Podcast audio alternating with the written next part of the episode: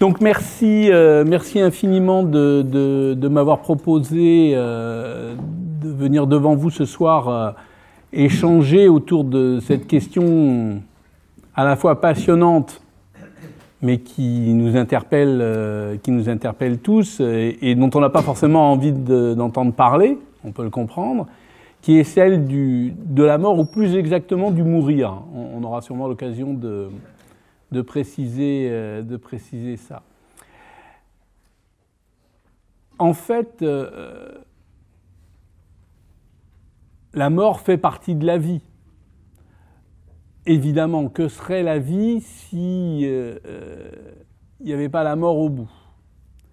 Ça fait très très très longtemps que l'homme, l'être humain, se préoccupe, y compris sur un plan métaphysique, de la mort.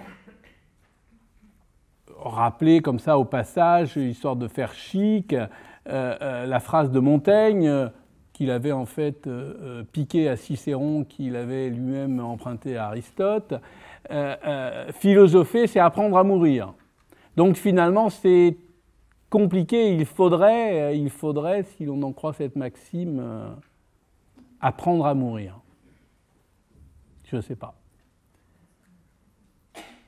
En tout cas, euh, je ne vais pas vous refaire toute une littérature justement autour de, cette question, mais beaucoup de penseurs se sont arrêtés sur cette question. Paradoxalement d'ailleurs, euh, au XXe siècle, euh, moins. Hein, C'est beaucoup avant le XXe siècle que les, philosophes se sont penchés sur cette question du mourir. Par contre, pendant très longtemps, euh, la médecine ne s'est pas intéressée à cette question. Je laisse entendre que ce serait le cas maintenant. Oui et non. Il reste encore beaucoup trop de médecins qui ne s'intéressent pas euh, à cette question, ce qui est une des raisons du mal mourir. On le verra tout à l'heure. En tout cas, euh, pendant très longtemps, la préoccupation de la médecine, et notamment dans les Trente Glorieuses de la médecine triomphante entre les années euh, 60, 80, 90, euh, et en tout cas depuis que la médecine a commencé à, à réellement prétendre euh, guérir, et non pas seulement prendre soin, c'est quand même très, très récent. En gros, avant le XXe siècle, et si on voulait être précis, avant 1929, avant l'invention des, la découverte des antibiotiques et de la pénicilline, euh, la médecine, elle euh, guérissait rien du tout. Hein, il n'y avait, pas de, traitement euh, réellement curatif, si ce n'est quelques interventions chirurgicales qui permettaient d'espérer quelque chose de curatif. Bref. Donc pendant très longtemps, l'essentiel de la médecine, c'est bien le problème, a été consacré à une visée curative. La médecine était là pour guérir. Et encore beaucoup de médecins aujourd'hui considèrent que si on n'a pas réussi à guérir, c'est que on a échoué. Et donc comme euh, les médecins encore moins que les autres n'aiment échouer, ils ne s'occupent pas des mourants qui leur rappellent, à tort, mais c'est leur euh, impression, qui leur rappellent leur échec.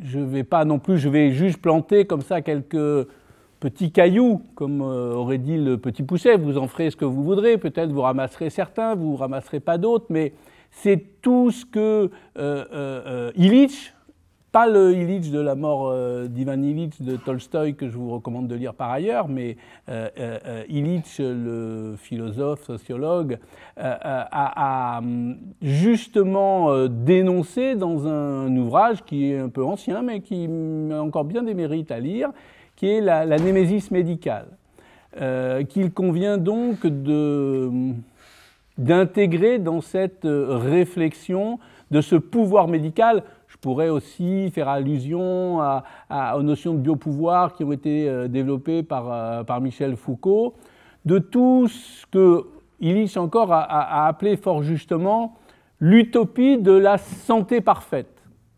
Et euh, le challenge de la médecine aurait été serait euh, de faire croire que la médecine serait là pour qu'on soit toujours en bonne santé, qu'on ne soit jamais malade, et donc évidemment euh, euh, qu'on soit immortel.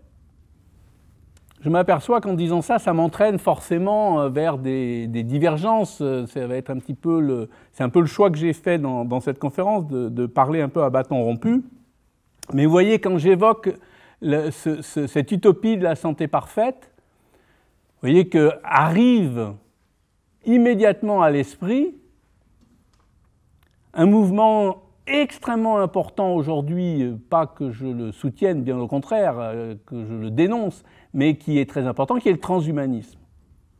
Et le transhumanisme n'est que un avatar de cette vision euh, du scientisme, du technicisme, du fait que euh, la médecine, comme une science, serait là pour euh, non pas seulement réparer, mais transformer et donc éviter que le corps humain, l'homme, ne soit jamais malade, mais que ce soit un être transhumain, parfait, je ne vais pas faire une conférence ce soir sur, pour la critique du transhumanisme, mais je rappelle juste à, ceux qui pourraient être attirés par, euh, par ces chimères que euh, euh, ce n'est pas du tout égalitaire et que dans le transhumanisme, il y en a qui sont beaucoup, beaucoup, beaucoup plus égaux que d'autres.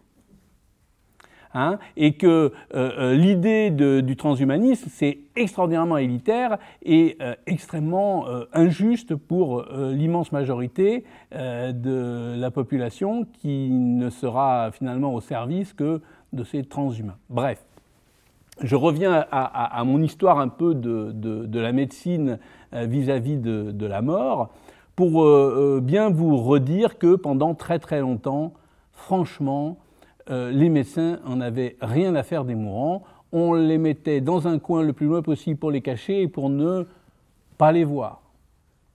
Autre sujet adjacent, c'est la question sur laquelle je m'intéresse moi depuis très, très longtemps, de par mon histoire médicale, c'est la douleur. Pourquoi je m'y intéresse? Moi, je suis anesthésiste réanimateur de formation, et l'anesthésiste réanimateur, vous vous en rendez bien compte, qu'est-ce que c'est son boulot C'est de faire que vous ayez pas mal pendant qu'on vous opère.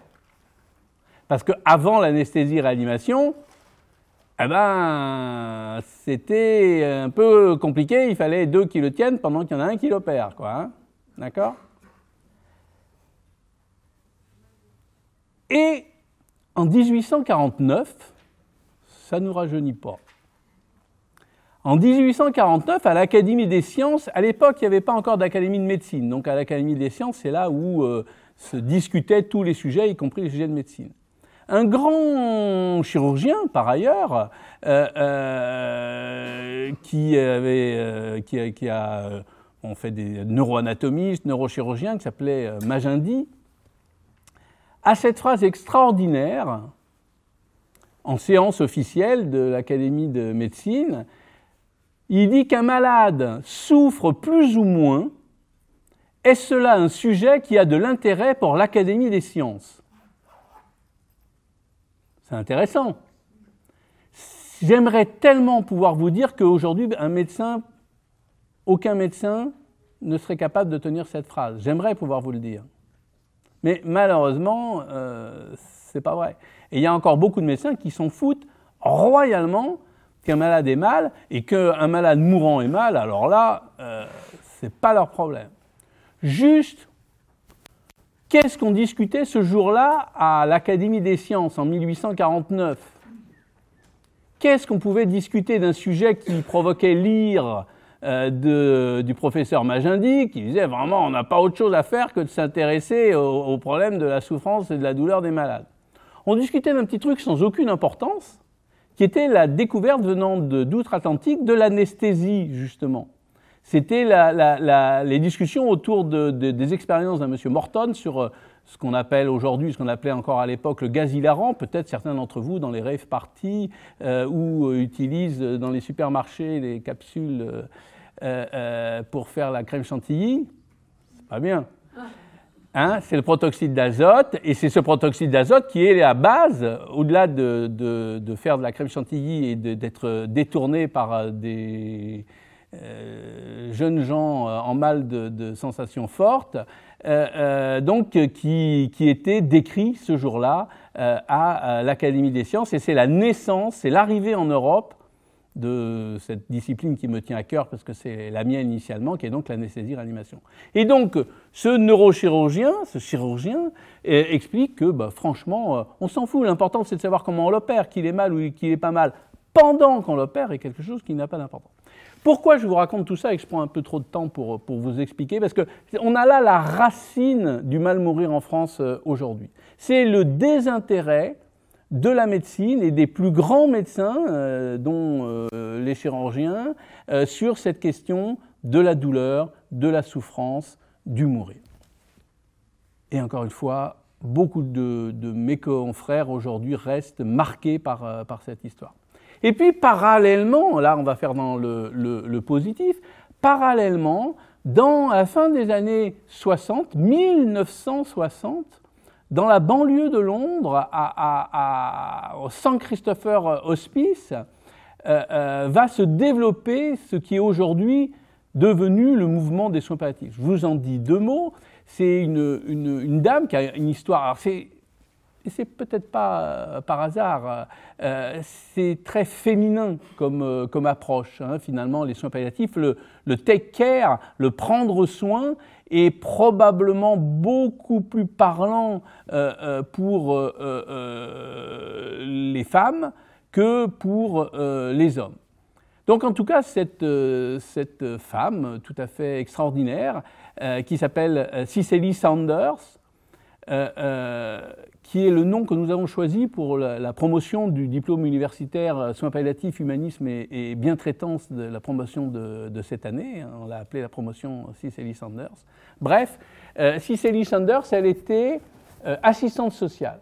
Et puis, comme euh, elle se dit qu'il faut qu'elle puisse mieux prendre encore soin des patients, elle va devenir infirmière. Puis, comme ce n'est pas suffisant, elle va devenir médecin. Donc, elle a un parcours professionnel comme ça tout à fait, tout à fait étonnant, mais elle est assistante sociale, infirmière et médecin. Il y a toute une, toute une histoire, euh, si ça vous intéresse, je vous laisserai aller la, rechercher euh, sur, euh, sur, Internet.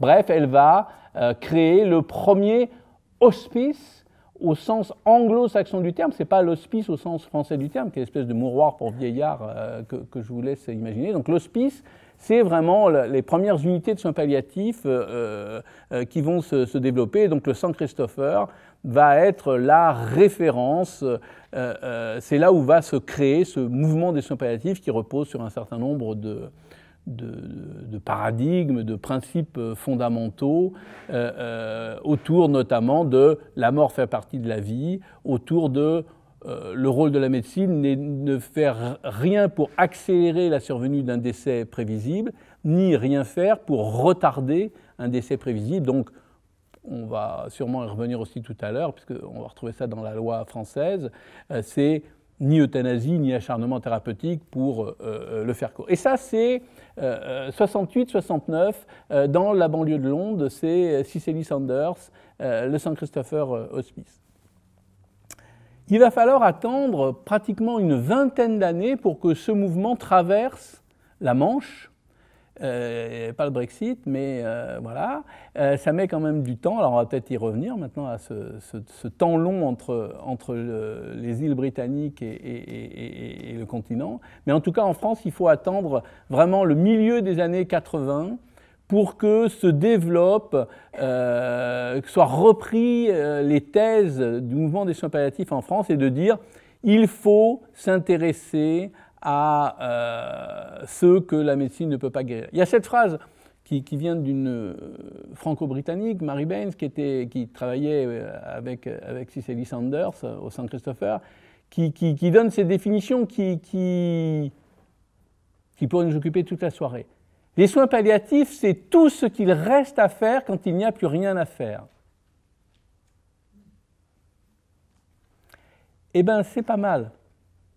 Ça dit bien ce que ça veut dire. moi, je rajoute maintenant, euh, les soins palliatifs, c'est tout ce qu'il reste à faire quand il n'y a plus rien à faire pour guérir le patient. pour que les choses soient, soient, soient, bien posées. Et que donc on soit dans cette fameuse phase palliative d'une maladie où on sait qu'il n'y a plus aucun espoir raisonnable de guérir. Ce n'est pas la peine euh, euh, de se bercer euh, d'illusions sur ce sujet, mais il y a tout encore